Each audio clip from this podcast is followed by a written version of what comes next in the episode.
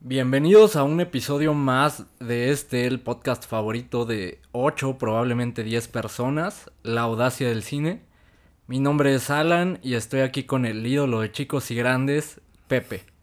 Hola, ¿qué tal? Siempre presentándome de una manera espectacular, ni, yo me la termino de creer, pero, pero bueno, estoy este, especialmente emocionado por el episodio que tenemos el, el día de hoy y espero que los que nos escuchen se sientan un poco mejor después de, de esto. Esperemos así sea, definitivamente es un episodio que todos necesitamos, entonces pues vamos a empezar. Wind in my hair, I feel part of everywhere. Underneath my being is a road that.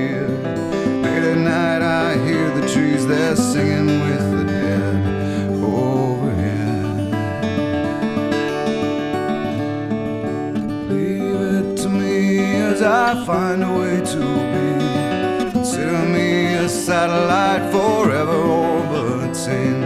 I knew all the rules, but the rules did not know me. Guarantee.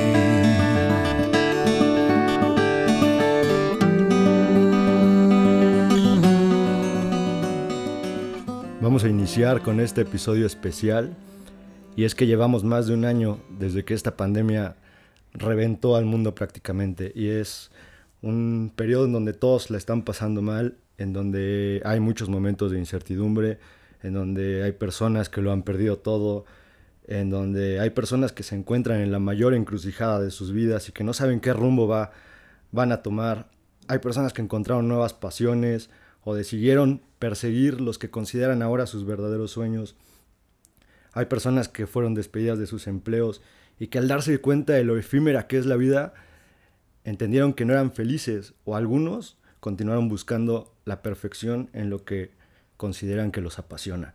Por eso decidimos tomar algunas películas que nosotros consideramos inspiradoras para todas aquellas personas que no encuentran las palabras adecuadas entre sus conocidos o que se sienten solas y que de alguna manera puedan encontrar esa inspiración o en parte ese bienestar a través de estas películas.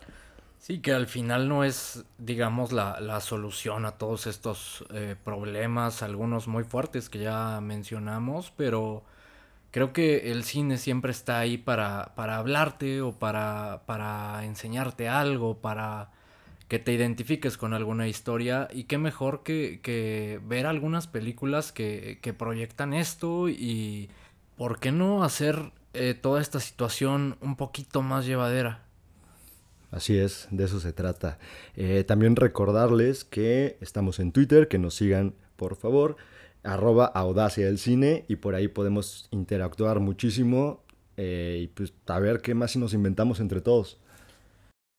Y bueno, el día de hoy elegimos cinco películas que consideramos inspiradoras en algún aspecto o incluso nos han funcionado a nosotros, ¿no? nos han provocado este, este sentimiento. Entonces, y, dado que, que, el intro te salió muy bonito el día de hoy, ¿por qué no empiezas? Me parece bien. Voy a iniciar con una de mis películas favoritas del 2014. De em, todos, yo creo que de todos. Sí, todos creo que algo nos hizo sentir. Y me estoy refiriendo a Whiplash, en español Música y Obsesión. Eh, Qué mal nombre ahí. Cuando te pones a pensar, ¿por qué no eh, mencionamos los nombres en español? ¿O por qué no nos quedamos con los nombres en español? Es por esto, ¿no? Alguna vez, algunas veces usan unos nombres tan malos. Aunque digo, también nos sirve para darnos cuenta que está divertido. Está divertido, está cotorro. Hay unos nombres malísimos, pero bueno. Eh, ¿Quién protagoniza esta película? Miles Teller y J.K. Simmons. Está dirigida y escrita por Damien Chazelle, eh, que ya platicamos de este director. Eh, hizo La La Land, odiada por algunos, amada por otros. Hizo First Man, que en español le pusieron El primer hombre en la luna, hablando de nombres exóticos. Sí, que, tiene un poco más que ver, ¿no? Con, o, al menos no es tan malo como música y obsesión. Oye, a, mí me, atrajo el nombre. ¿eh? Te atrajo Ryan Gosling, no mientas. ¿Y de qué trata? Trata de un joven baterista llamado Andrew Neiman que ingresa en un conservatorio. Ahí busca cumplir sus sueños de ser un gran músico como sus grandes héroes, sobre todo músicos de jazz. y inmediatamente ingresando se da cuenta que se necesita más que talento para sobresalir en una escuela donde justo está llena de talento, ¿no? Y, por ahí le toca un, un instructor, eh, un personaje increíble dentro de esta película, que es, es durísimo, es complicado, es difícil, pero que le exige cada vez más porque cree que puede dar cada vez más de sí. Sí, que busca la, la excelencia, ¿no? De estos profesores estrictos, que, que perfeccionista, que incluso pues llega a pasar esta línea, ¿no? Entre estricto y, y, desgraciado. Ser un hijo de perra. Ser un hijo de perra. Y, y, que aparte tiene una de las, de las frases que, que más me, me, han dejado eh, en cuanto a, a, la forma en cómo interactúas con las personas, que era algo como que no hay peores palabras o no hay palabras que hagan mayor daño que buen trabajo.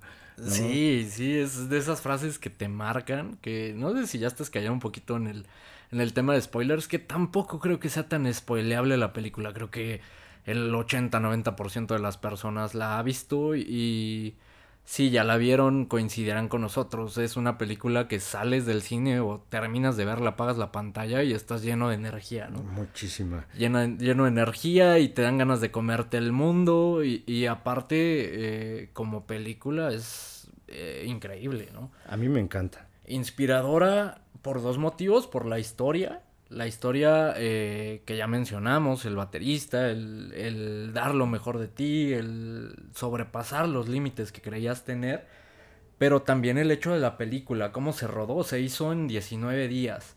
Eh, ya lo mencionaste, Damien Chazelle era súper joven cuando hizo esta película, 28 años, y vaya, no tenía dinero, ¿no? Entonces la, la, historia detrás es que la hizo primero un cortometraje, o sea, tenía esta idea de, de Whiplash, la hace un cortometraje para recaudar dinero, empieza a mandar su cortometraje a festivales, eh, a Sundance puntualmente, donde gana y ahí obtiene el dinero para producir su película. Claro, y que al final del día muestra tanta, tanta pasión que tenía por este, por este proyecto, que incluso las escenas del de, baterista, fueron filmadas hasta que estuviera exhausto para dar esa impresión de que estaba dando todo, dando el extra por, por su pasión, que era la. Que lo ves, sí, sí, e, este tema que no gritaba corte, ¿no? O sea, era como, sigue, que se canse, que le sangren los dedos. Y sí, le, le sangraban los dedos, literal, a, a, Miles Teller. Eh, también otro, otro tema que considero inspirador, un poco fuera de la película, es que en taquilla no fue exitosa la primera vez. O sea, se, estrena y no fue exitosa. Realmente poca gente la vio porque no era un director reconocido, un director de 28 años que no había ganado nada. Con actores eh, relativamente desconocidos. Miles Teller igual nuevo, de hecho joven, eh, dentro de... joven de edad y joven dentro del mundo de la actuación. Eh, J.K. Simmons con papeles de, medio pelo realmente, no había tenido nada eh, espectacular a, ese momento al menos. Y de hecho J.K. Simmons eh, sigue a, Damien Chazelle desde el corto. O sea, él fue Fletcher desde el corto y, se apropió de ese papel, ¿no? Lo hizo suyo y es una de las partes increíbles. Ya posteriormente empieza a ganar premios. Eh, está nominada a 5 Oscar.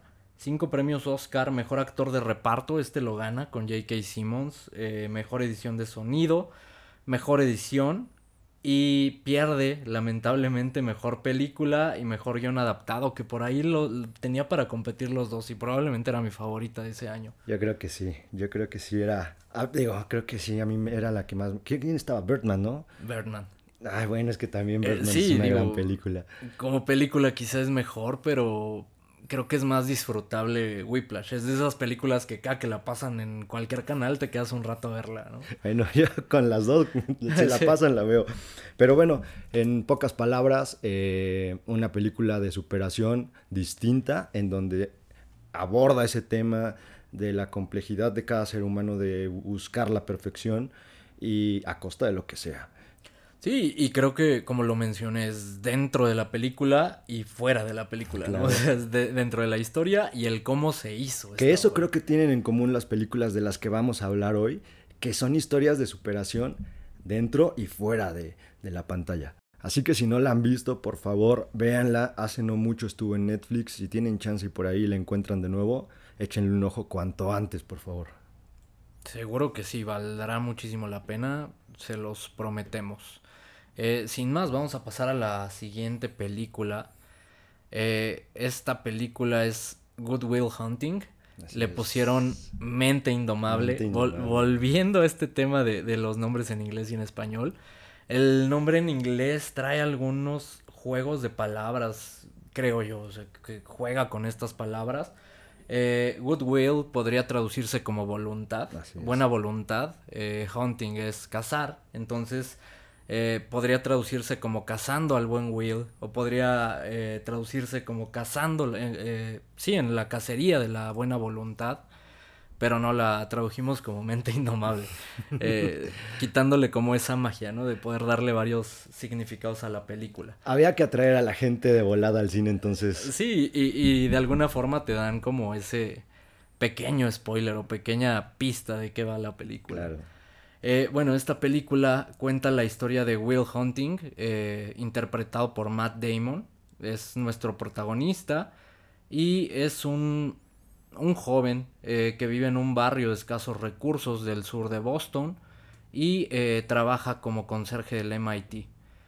Will tiene una. Vamos descubriendo que Will tiene una mente de genio, una mente impresionante, una habilidad para las matemáticas descomunal sin embargo, eh, pues no tiene ambiciones ni dirección en la vida.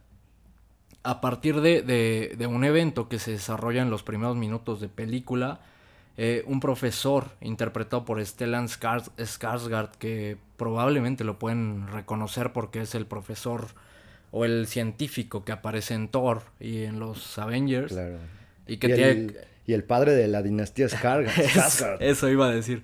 Tiene como 25 hijos, todos guapísimos y todos exitosos. todos talentosos. Todos talentosos, todos exitosos. Hoy tuve el momento gay yo, ¿eh? ¿No, lo tuviste tú? Vaya, ya es un cambio. Ya es un cambio que el momento homoerótico de este episodio me lo haya apropiado yo.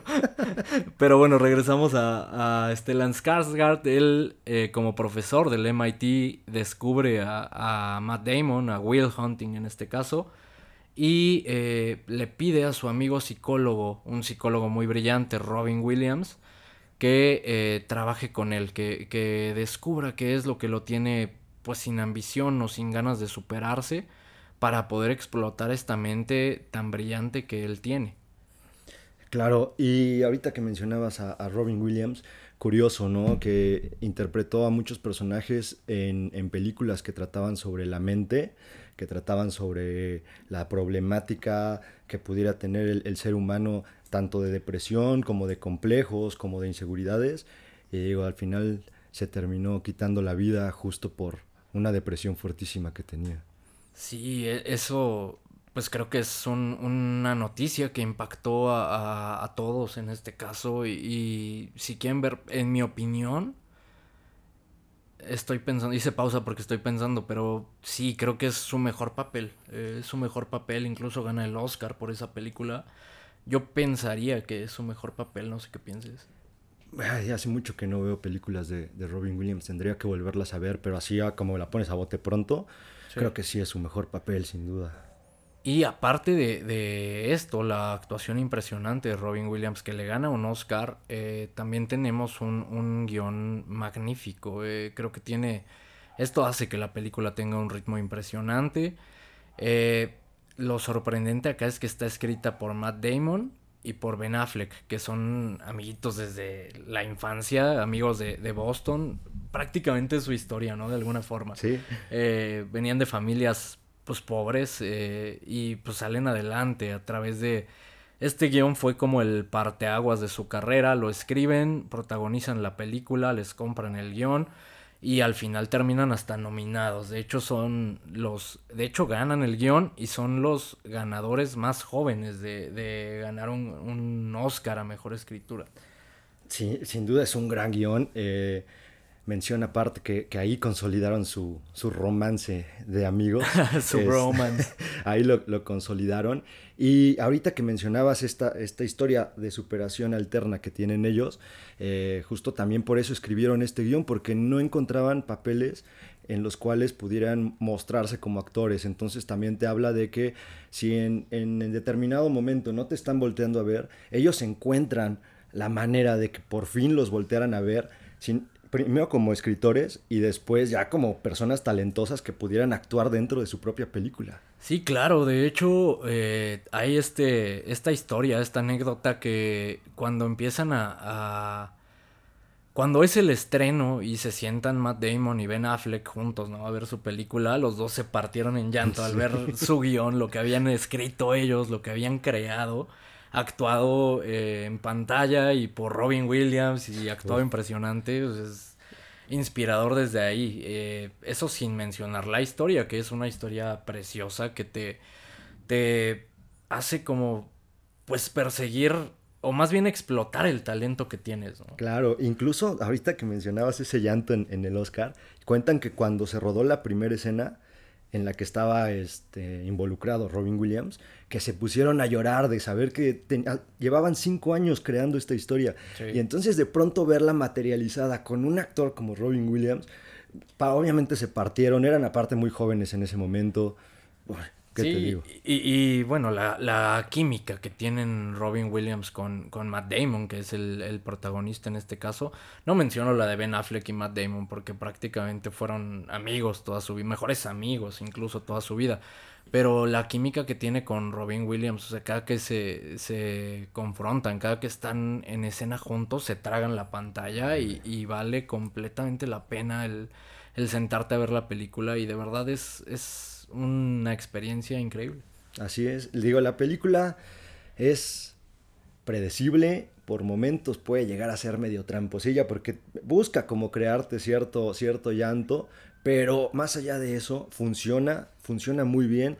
Seas de piedra, te va, te va a hacer sentir algo y es una película que vale muchísimo la pena. Sí, creo que va a tener por lo menos, yo tengo muy clara, hay una escena entre un diálogo entre Ben Affleck y Matt Damon, que ese es el que me revienta. Eh, no sé, plantean este, este diálogo a la mitad de la película y luego eh, muy cerca del final eh, se concreta y puta, ahí me, me, parte y casi siempre al borde del llanto. me pasa lo mismo. es buenísima esa película. ¿Me das un abrazo?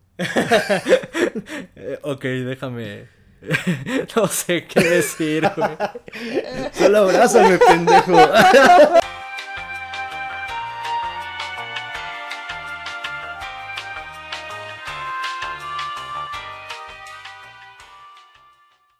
Bueno, disculpen los problemas técnicos que tuvimos acá en la audacia, no estamos exentos de eso, a pesar de que ya llevamos 10 episodios. ¿eh? Estamos susceptibles. Estamos susceptibles. Regresando a, Mente Indomable. Si no la han visto, véanla. Si ya la vieron, vuélvanla a ver. De verdad es una experiencia eh, que cada determinado tiempo vale la pena regresar a esa película y, volver a sentir eso, ¿no? Justo eso, que saque tu lado más sensible. Como claramente ya, ya, acaba de pasar ahorita. ¿Qué te digo? Pero bueno, dejando de lado estos momentos emocionales y un tanto homoeróticos, esperemos sea el último del Spoiler, episodio. sí me abrazó. Eh, dejando de lado y volviendo a lo que nos interesa, que es eh, las recomendaciones de películas inspiradoras. Eh, la siguiente recomendación es esta película de 2016 dirigida por Mel Gibson crítica un tanto polarizada. La verdad es que a mí me encanta, me gustó mucho desde la primera vez que la vi. Y la volví a ver recientemente para el episodio y, definitivamente me sigue gustando mucho. Me refiero a Hawksaw Ridge, en español Hasta el último hombre. Estuvo un rato en Netflix, ahorita la pueden encontrar en Prime. Y básicamente es una película biográfica basada en el héroe de la vida real, Desmond II quien eh, fue médico del ejército de Estados Unidos en la Segunda Guerra Mundial, puntualmente en la guerra de, Okinawa. Eh, ¿Por qué es inspiradora? Eh, es inspiradora por la historia de Desmond, que fue el primer estadounidense en la historia del ejército que recibe una medalla sin disparar una sola bala. Esto debido a, que él tenía creencias muy clavadas, era, era muy creyente de la, de la religión eh, cristiana y eh, esto lo llevaba a apreciar todas las vidas. De ahí se derivan algunos conflictos que van dando, dando pie a situaciones eh, interesantes y, un tanto dramáticas en los que se va metiendo la película. Claro, gran película, eh, protagonizada por Andrew Garfield, que algunos lo ubicarán por ser Spider-Man durante algún tiempo, antes de Tom Holland específicamente, segundo Spider-Man de la, de la era moderna, por así decirlo, y que esta película termina de consolidarlo como actor. Sí, como, como el gran actor que, es, que ahorita está un poco ausente, ¿no? De, de películas o de... Es que tuvo como esta rachita de, de peliculones, ¿no? Sí. Eh, esta, Huxo Ridge, tuvo la de Silence con Scorsese. Incluso en la de Red Social. Ah, también. Hace una ligera participación, pero lo hace impresionante. Incluso nominado, ¿no? Como mejor actor de reparto. Sí, no me equivoco, sí. Y eh, bueno, gran actor. También están Sam Worthington, el protagonista que lo, seguro lo ubicarán por Avatar. Eh, también Vince Vaughn, que generalmente hace comedia, ¿no? Vince Vaughn, pero en esta película creo que fue como ese indicio de que puede ser un, muy buen actor de serio, igual con toques de comedia, pero un poco más inclinado al drama. Y que tiene un papel pequeño en esta película, pero no por eso menos importante, de hecho bastante relevante en el segundo acto. Que cabe mencionar, eh, mencionamos bastante, ¿no? Acá en, La Audacia, eh, que el primer acto, que el segundo acto, el tercer acto. Esta película es el ejemplo clavado de la narrativa de tres actos. O están muy bien diferenciados. Eh, de hecho, podría considerarse hasta como que va cambiando de género, ¿no? el primer acto siendo eh, más inclinado al romance, el segundo acto es un drama con todo este este tema que te plantean de, que eh, Desmond se, niega a utilizar armas en su entrenamiento. Y finalmente el tercer acto, eh, completamente acción, ¿no? Y acción impresionante, visualmente es un agasajo, ¿no? Esto que hizo Mel Gibson. Impresionante. Honestamente, a mí me pasa que yo no soy tan fan de películas bélicas. Sin embargo, cuando las veo, sobre todo las, obviamente las que son, eh, las que están bien hechas, me parecen una maravilla. Y esta no es la excepción. El primer acto que mencionas, se nota este amor, este, este romance que empieza a tener el personaje de Andrew Garfield. En el segundo acto, este drama bien encausado, bien motivado, bien actuado. Y el tercer acto te revienta completamente con estas escenas que es un terror que sientes porque en todo momento estás sintiendo que estás dentro de esa batalla. Sí, eh, un excelente ritmo en mi opinión. Y esto que mencionas del terror, curioso, porque está esta historia. De hecho, cuando le preguntan a, Mel Gibson cómo se inspiró para hacer esta película, el padre de Mel Gibson eh, es un veterano de guerra o fue un veterano, no sé si, si sigue vivo, la verdad, pero fue un veterano de guerra de, la Segunda Guerra Mundial puntualmente y él le contaba eh, historias de, pues estas historias llenas de horror, ¿no? De, de la guerra, de, lo, de sus experiencias, de lo que vivió cuando era niño, ¿no? Cuando Mel Gibson era niño. Entonces él tenía pesadillas con, con estas historias y a partir de ahí son pesadillas que se, les, se le quedaron clavados y lo marcaron durante toda su vida. Entonces, de ahí, de esas pesadillas, se inspira para, para estas escenas de guerra. Y muy bien llevadas a cabo. Ahorita que mencionas a Mel Gibson, con esta película se pensaba que ya era por fin el perdón de la academia a, a, esta, a esta figura que tuvo muchísimos problemas a raíz de su marcado alcoholismo y, uso de algunos narcóticos y que lo llevaron a, de pronto pirarse y, cometer actos eh, que eh, actos vergonzosos, ¿no? Sí, y vaya que, la revienta con, con, esta película que era algo que él quería hacer desde hace muchísimo tiempo. De hecho, pasan 14 años desde que se concibe la idea hasta que finalmente se lleva a cabo la producción. Eh, por eso también es inspiradora fuera de, más allá de lo que pasa en pantalla, fuera de esto, eh, la historia de cómo se crea y todo lo que trae en contra Mel Gibson para desarrollarla. ¿no? Así es, que, Mel Gibson, digo, casi todos lo, ubicamos como, como un gran actor, pero como director también tiene bastantes buenas películas, ¿no? hizo Braveheart, que le pusieron Corazón Valiente, que seguramente ya todos nos la fumamos de chiquitos en, Canal 5, no, Canal 7. Canal 7. Este, hizo 10 años antes eh, de Hasta el último hombre, la película de Apocalipto, que si bien es cierto que pudiera tener huecos históricos muy grandes, también es verdad que trata de hacer una buena película tomando una cultura que evidentemente desconocía y evidentemente no le hicieron el estudio adecuado, pero las escenas están increíbles. Creo que eso lo caracteriza, ¿no? Que visualmente sus películas son muy atractivas y muy bien hechas. Así es. Y bueno, ¿por qué es inspiradora esta película? Porque habla de lo que mencionaste, de la adversidad, habla de una historia de vida de una persona que eh, eh, está arraigado a sus creencias, aún así participa en una guerra sin armas. Sí, sin, sin armas y creo que todo esto es lo, lo impactante, como mantenerte fiel a tus, a tus convicciones y lograr algo eh, con ellas muy clavadas, ¿no? como el, el, no caer eh, presa de, de, la presión de algún organismo, en este caso el ejército o incluso eh, de cualquier persona. Así es, es una película durísima. Eh, si pueden, échenle un ojito, por favor. Creo que sí los puede inspirar a algunos en cierta medida.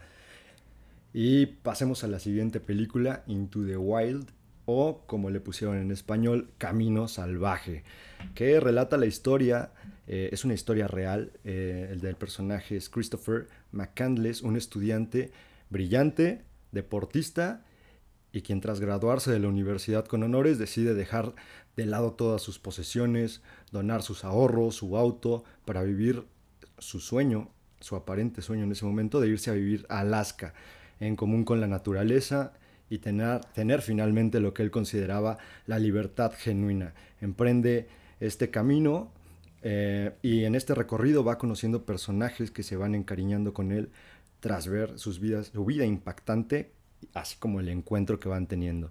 Esta película me deja una frase muy marcada que es la felicidad, algo así como la felicidad solo vale si tienes con quién compartirla. Sí, e, es una frase potente. Yo rescato una que me parece todavía más potente. Eh, dice algo como la, la, libertad y la belleza de lo simple eh, es demasiado buena como para dejarla pasar. Eh, creo que me llega más, creo que es más potente y el hecho como de esta idea que tiene muy clavada él, ¿no? De desprenderse de todas las posesiones y, buscar su felicidad, eh, que no va ligada a nada material, ¿no? Y esto a pesar de que su familia pensaba completamente lo opuesto, digamos, eh, tenían muy clavado como este ser exitoso y que el ser exitoso en la vida eh, pues representaba ser eh, un profesionista y, de ahí hacer muchísimo dinero y, de hecho la idea era que trabajara con su padre, ¿no? La empresa de su padre. Eh, una vez graduado de la universidad, él les da la espalda y, decide emprender este viaje por su cuenta y pues atravesando toda esta serie de adversidades.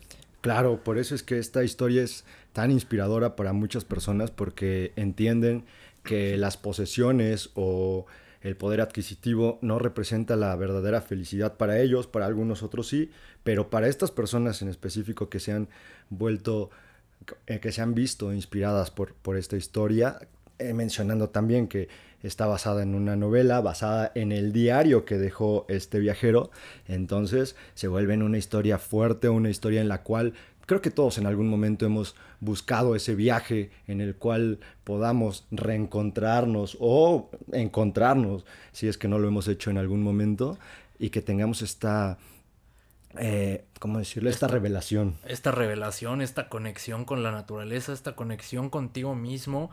Y, creo que por eso la seleccionamos, ¿no? Porque eh, pues hemos estado la gran mayoría encerrados en, en, este tiempo, igual sin convivir con las personas que solíamos convivir. Y pues este sentimiento de isolación eh, que en este caso Christopher McCandles utiliza para, para encontrarse a sí mismo. ¿no? Ahora, es una, una historia que nos muestra que no debemos tener miedo a empezar de nuevo, que los comienzos siempre te pueden llevar a una aventura o a la aventura de tu vida. Y si a esto le sumamos la fuerza de la música de Eddie Vedder. Fota, sí, es, es precioso. Si me preguntas, es, es lo mejor. Esta película está dirigida por Sean Penn. Eh, o como el Chapo lo conoce, eh, el señor Sean Penn, el Chapo Guzmán, eh, amigo de, de él.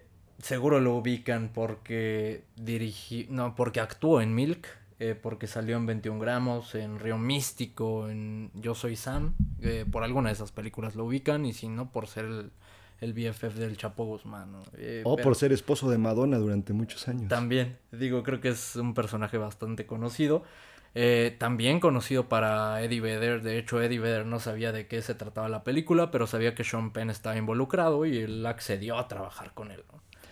Eh, y sí, hace esta música preciosa. De hecho, el intro, regresen al intro una vez que terminen de escuchar este episodio es precioso y, es parte de la parte importante de una escena importante de la película. Eh, igual, si tienen chance, está en Spotify el, el, soundtrack, escúchenlo completo, buenísimo. Eddie Vedder, este vocalista de Pearl Jam, ¿no? Increíble, es de lo mejor, o si no es que lo mejor, como ya dijiste, de la película. en la música, porque logra crear estos momentos emotivos fuertes. Y, hablando de fuertes, un poquito de lo que va el, el viaje de esta persona, por la cual también fue eh, momento, fue gran inspiración para algunos, pero también fue eh, criticado por otros, eh, sobre todo porque se fue de verdad con nada más con la valentía que tenía en sí mismo, no llevaba la preparación adecuada. Ni los conocimientos para sobrevivir. No, no, llevaba ni mapa, o sea, en esa época no había como un Google Maps y si no es que tampoco en la naturaleza puedes tener acceso a todo esto. Entonces, este viaje complicado que va teniendo y en el cual se va envolviendo este personaje y, eh, y este, llega a una camioneta icónica, a una van, que es, es, es, icónica porque algunas personas realizando después este análisis de dónde estaba la camioneta, se dieron cuenta que a lo mejor no tuvo que pasarla tan mal en algunos momentos porque cuatro kilómetros para arriba había, había civilización y seis kilómetros al sur había unas cabañitas, pero pues él no tenía mapa, no tenía idea de a dónde dirigirse. Sí, solo se fue con sus sueños, literalmente, ¿no?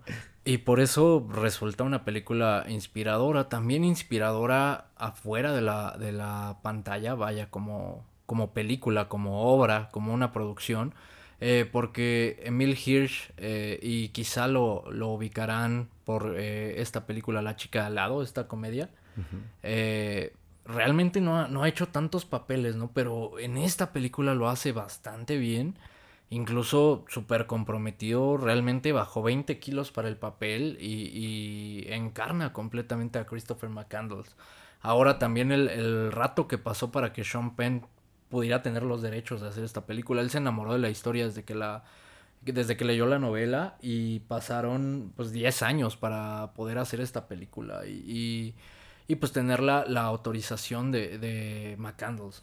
Exacto, entonces es inspiradora por lo que mencionas, es inspiradora porque nos muestra que se vale empezar de cero, es inspiradora porque también nos enseña que no es fácil empezar de cero, el camino a lograr todo esto tiene muchos altibajos, y lo importante es sobrepasar estas adversidades, es superarlas constantemente. Digo, hay, hay eh, cuentan que, que esta, este sujeto en, la vida real durante su aventura llegó a pesar 30 kilos.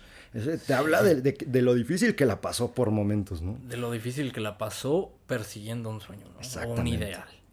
Y bueno, eso fue todo por parte de Into the Wild o Vida Salvaje.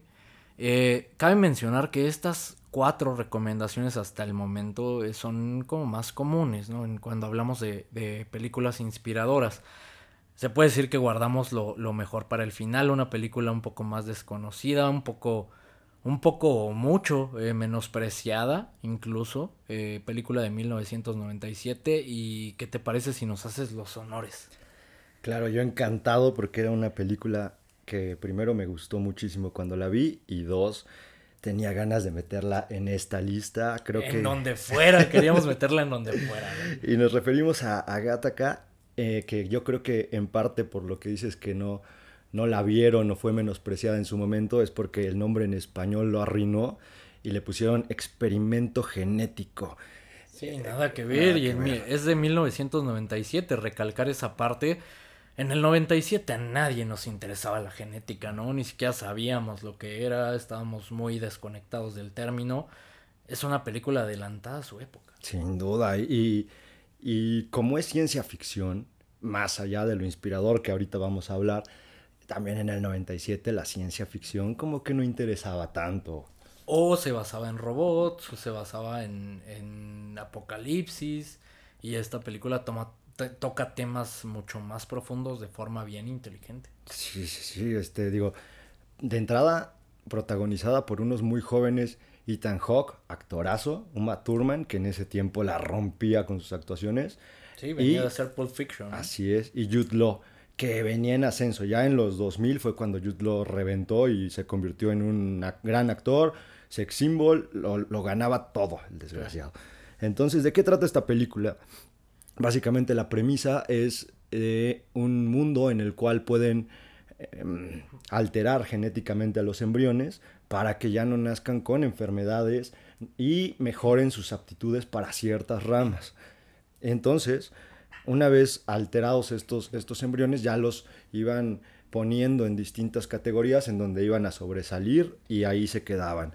De ahí sale el, personaje principal de Ethan Hawke, Vincent, que fue el último bebé en nacer de forma natural y por ende nace con ciertas deficiencias. Deficiencias si se le puede llamar, ¿no? Porque realmente es como este, como bien lo mencionas, nacer de forma natural, o sea, como nacemos todos.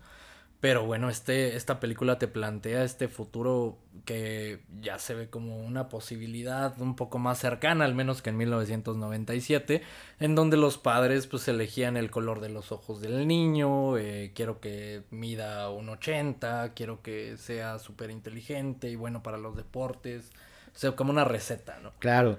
Sí, no, me, refiero a deficiencia física en cuanto a a problemas eh, cardiovasculares que tenía esta persona.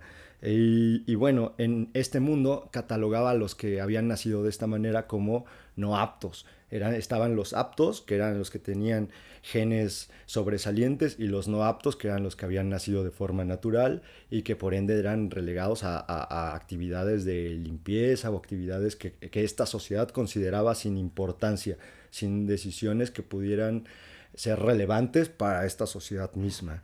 Y de ahí tenemos al personaje que detona esta trama, que es el personaje de Jude Jerome en la película, que es eh, prácticamente perfecto, es genéticamente sobresaliente del, resto y que tiene un pequeño, un pequeñito problema, ¿no? Que es que no puede caminar.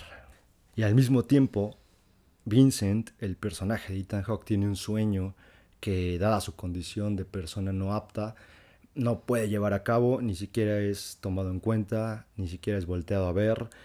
Y el personaje de Jerome es quien va a ayudar a que Ethan Hawke se supere y a que logre este sueño por el que ha peleado toda su vida. Sí, creo que esto eh, pues desencadena en una que de entrada la química entre Jude Law e Ethan Hawke es buenísima y, y la relación perfectamente bien escrita lo, lo entiendes en todo momento e incluso lo puedes trasladar al día de hoy. Eh, toda esta premisa de la película a todo este tema de discriminación, ¿no? Que, que, lo mencionaba, una película adelantada a su época, toca este tema de discriminación eh, y el cómo superarla, ¿no? Claro, también toca lo... lo este, esta sociedad se, se, basa en expectativas, básicamente. Claro. No, no las eh, habilidades que tengas en, en el momento en el cual pudiera ser capaz de llevar a cabo esta actividad, ni el entrenamiento que tú hayas tenido previo, sino las expectativas que se tienen sobre ti. Entonces también habla de lo frustrante que es el querer cumplir o tener que cumplir con las expectativas que tiene el mundo sobre ti, no tanto las que tú tengas. Y entonces se vuelve esta, esta complejidad de que de pronto tú tienes que ser el número uno eh, bailando. Y si eres el dos, vives con esa carga el resto de tu vida. Sí, o, al revés, que el mundo te trunca porque eh, simplemente no pareces tener esas condiciones, ¿no? O sea, no, no importa el que tanto te esfuerces o el que tanto mejores o el que tanto eh, puedas alcanzar con trabajo, más bien es como, ah, no, tú naciste eh, pues no apto, entonces jamás vas a, poder hacer lo que pretendes. Ni siquiera vas a tener oportunidad de intentarlo. Sí, ni siquiera te vamos a dar esa oportunidad. Sí. Y entonces este mensaje se vuelve muy relevante porque no importa que el mundo considere que tú no eres apto para algo, el mensaje es que lo intentes siempre y cuando consideres que es tu verdadero sueño y es lo que quieres en la vida. Sí, perseguir tu sueño a toda costa, perseguir eh, este sueño a pesar de las adversidades y, y no dejarlo, ¿no? Ser insistente, mejorar, eh, buscar. Así es, este, este mensaje de superación día con día, superación continua. Que también lo podemos ver eh, fuera de la película, el, el director Andrew Nichol, eh, que realmente es su ópera prima, él era principalmente escritor y muy bueno en su campo, pero pues él tenía el sueño de dirigir. Eh, como escritor nos dejó trabajos como The Truman Show, probablemente que a mí me gusta más Garaka, la verdad. Pero The Truman Show eh, también podría considerarse por ahí debatiblemente su mejor película en cuanto a guion. la Terminal, esta película de Tom Hanks, también nos deja Lord of War y una un poco más reciente con Justin Timberlake que se llama In Time, que igual la premisa es, es buena, la película ya no tanto, pero eh, bueno, te habla de que es un, un creador de historias, ¿no? Y de, y de mundos complejos. Lo refrenda en Garaka y aparte eh, dirige, su, siendo su primera película, lo hace impresionante. Esta película es eh, preciosa para 1997. este término que popularizó Joker hace, hace, hace no mucho. La paleta de colores, estos amarillos, realmente te meten a este futuro distópico, ¿no? Sí, claro, que, que la forma en cómo logra este tipo de plasmar este tipo de futuro, ¿no? Muchos de estos edificios realmente son edificios muy antiguos y sin embargo en la película tú estás viendo un, un mundo futurista increíble. Y ahora también lo que, lo que mencionas de, de, este director te habla de que este es su proyecto. Yo, yo me imagino que más cariño le tiene porque fue el, primero que hizo y el mejor. Entonces fue al que le, le dio realmente eh, prácticamente la mayor parte de su vida para pulirlo. Sí, que, que lo interesante acá y también, eh, también puede ser una lección, no fue bien recibida en su momento, de hecho perdió dinero, se le dieron bastante dinero eh, para 1997 para hacer un sci-fi eh, y para nada fue bien recibida, no fue bien mercadeada, entonces pierde dinero pero hoy en día es una película de culto incluso, un tanto desconocida eh, y creo que por eso quisimos aprovechar este espacio para pues que más gente vea Garaka y, y realmente vean una gran obra, ¿no? Que se, se concibió a partir de una idea bien original y todo se complementa en una gran película. Sin duda, tiene, tiene muchísimas capas, habla de muchísimos temas, vale muchísimo la pena, de verdad. Y digo, en los noventas era una época muy turbia para el cine, entonces seguro por eso fue mal recibida, mal vista, mal la mercadotecnia con un nombre sí. que a nadie le importó. Y ojalá que tengan oportunidad de ver esta gran película. Estoy segurísimo que la van a disfrutar. Que la NASA la considera como la, la película más acertada en cuanto a datos científicos. Claro. Eh, de hecho, igual para como dato curioso, Garaka predijo los coches eléctricos, ¿no? Entonces, eh, quizá Elon Musk es fan de, de Garaka, no me extrañaría para nada.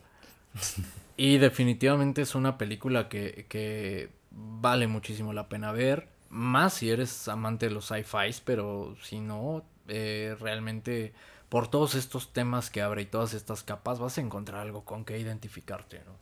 Yo creo que sí, eh, es una película que recomiendo muchísimo. Espero que tengan oportunidad de conseguirla. Espero que de verdad la disfruten porque tiene muchísimos temas interesantes y dentro de estos temas tiene esa, esa luz de esperanza que necesitamos. Sí, y como todas las, las películas que mencionamos, eh, esas son las cinco y eso es todo por parte de la audacia del cine el día de hoy. Ojalá se la hayan pasado bien, ojalá tomen alguna de estas recomendaciones y se puedan identificar e incluso los motiven a, a, perseguir ese sueño o a salir adelante o a reconectarse con ustedes mismos, a alcanzar su potencial o al menos que les deje algo, eh, incluso entretenerse, ¿no? Pues sin nada más por decir, eh, solamente agradecerles a todos los que nos escuchan y a todos los que interactúan con nosotros una vez más échenle un ojo al Twitter, arroba audacia del cine, y por ahí podemos interactuar muchísimo. Incluso si tienen algunas otras recomendaciones, con todo gusto las checamos y platicamos sobre esto. Muchas gracias y que pasen una bonita semana. Y aprovechando, aprovechando que mencionas esta parte del Twitter, eh, como motivador. Si no si se les antojó una de estas películas y no la encuentran en ningún lado, en ninguna plataforma, en ningún lado, pásense al Twitter, regálenos un follow y por ahí les estaremos haciendo llegar la película. Uy, eso fue una buena, una buena sorpresa. De acuerdo. Eh, muchísimas gracias. Eh, hasta pronto.